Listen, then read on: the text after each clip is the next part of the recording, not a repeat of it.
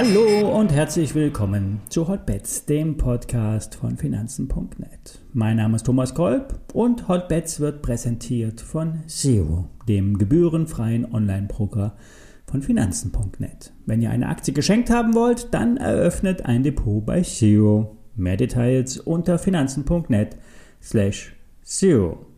Alle nachfolgenden Informationen stellen keine Aufforderung zum Kauf oder Verkauf der betreffenden Werte dar bei den besprochenen Wertpapieren handelt es sich um sehr volatile Anlagemöglichkeiten mit hohem Risiko. Dies ist keine Anlageberatung und wir handelt wie immer auf eigenes Risiko.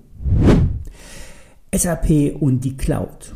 Hier gibt es noch reichlich Potenzial. Vor allen Dingen für die Aktie sind mindestens noch 20% möglich. Nach dem Kursrutsch im Vorjahr von 140 Euro auf fast 90 Euro hat sich die Aktie von SAP langsam nach oben gekämpft. Rund um 115 Euro geht es seit dem Frühjahr nun seitwärts und nun könnte der Ausbruch in Richtung 150 Euro gelingen. Treiber soll das Cloud-Geschäft sein.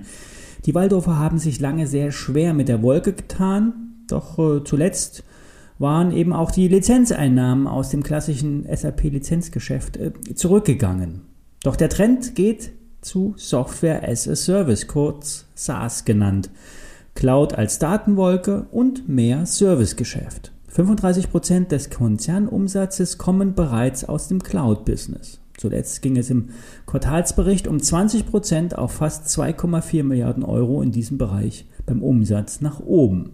Der Ausblick durch äh, vertraglich zugesicherte Erlöse für die nächsten zwölf Monate steigt um 24% auf über 8 Milliarden Euro.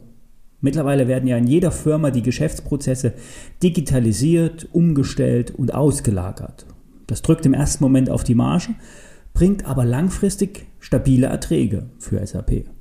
Wie das Ganze funktioniert, hat auch der Erzrivale Oracle vorgemacht. Hier erlebte die Aktie einen Cloud-Schub, der derzeit noch an der SAP ähm, vorbeigegangen ist.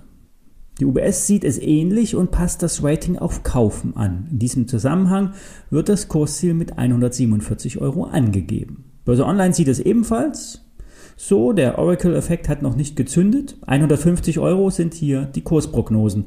Ähm, die Gewinnerwartungen für 2022 sind laut Börse Online zu niedrig und es sollte einen äh, positiven Ausblick geben. So das Münchner Verlagshaus. Kaufen lautet hier das Rating.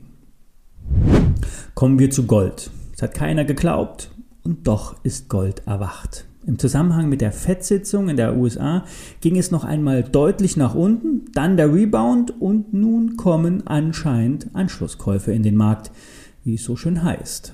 Die Edelmetalle profitieren neben den ganzen Inflationsargumenten von der Saisonalität oder besser gesagt von der Statistik. Es gab auf Sicht der letzten 30 Jahre ab Mitte Dezember bei den Edelmetallen einen Aufwärtsschub und das reicht dann bis ins Frühjahr hinein.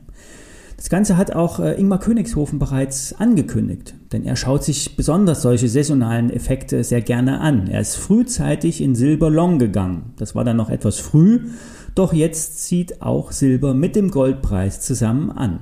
Die Edelmetalle waren im laufenden Börsenjahr die größte Enttäuschung. Die Performance war mehr als mau und nun steht die Chance, besteht die Chance auf ein Erwachen. So sieht es zumindest derzeit aus. Wir haben am Montag einen Trade der Woche vorgestellt, einen Long Trade auf Gold, das Papier zu 24,50 Euro gekauft und am Freitag steht das ähm, Hebelprodukt bei äh, rund 10% höher. Hier ein Hinweis, ich bin selbst in dem Produkt investiert und bin daher befangen.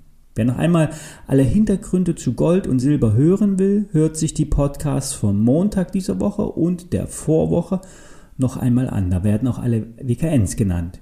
Wie auch damals gesagt, ich bin in Gold und Silber investiert, direkt mit den angesprochenen Hebelprodukten und auch mit Barrick Gold, einer Goldminenaktie. Das ist hier äh, heute aktuell keine Kaufempfehlung, sondern nur ein gewisser Rückblick.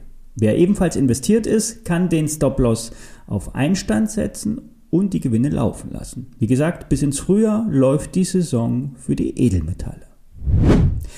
Jetzt zum Schluss ein Blick auf S&T. Die Aktie des Linzer IT-Dienstleister ist gestern um 30% gefallen. Hintergrund sind Behauptungen von Hedgefonds, dass in der Bilanz von S&T es zu Unregelmäßigkeiten gekommen sei. Es sollen osteuropäische Tochterunternehmen unangemessen bewertet sein. Verluste sollen in der undurchsichtigen Unternehmensstruktur nicht richtig dargestellt sein und somit die Bewertung von S&T zu hoch sein. Die Vorwürfe sind nicht ganz neu. Im Herbst 2020 gab es eine ähnliche Story. Die Shortquote in der Aktie ist bereits seit längerer Zeit relativ hoch doch das österreichische Unternehmen hat stets die Vorwürfe bestritten und mit umfangreichen Aufklärungsbemühungen das Thema aus der Welt geschafft. Bis gestern Abend. Dann schlug Fraser Paring wieder zu und veröffentlichte einen negativen Research-Bericht. Die Aktie fiel wie ein Stein, erholt sich bisher nur gering. S&T bemüht sich um Aufklärung. Die Vorgänge rund um die Beschuldigungen äh, sollen bereits zehn Jahre zurückliegen und eine Analyse soll dementsprechend auch schwer fallen bzw. längere Zeit in Anspruch nehmen. Der Zeitpunkt ist für das Unternehmen auch mehr als unschön, kurz vor Weihnachten. Die Aktie war bereits angeschlagen und nur noch, nur noch dieser Stressreport. Fazit für euch. Derzeit nicht kaufen, abwarten, was rauskommt. Privatanleger lieben es ja, stark gefallene Aktien zu kaufen. Was vorher teuer war, ist jetzt günstiger. Das kann schiefgehen. Oder äh, stimmen. Wir werden sehen, wie es ausgeht. Im Moment heißt es Finger weg, lieber nach anderen Hotstocks suchen. Und wir werden auch nächste Woche wieder interessante Aktien für euch ausgraben. Bis dahin wünsche ich euch einen schönen vierten Advent.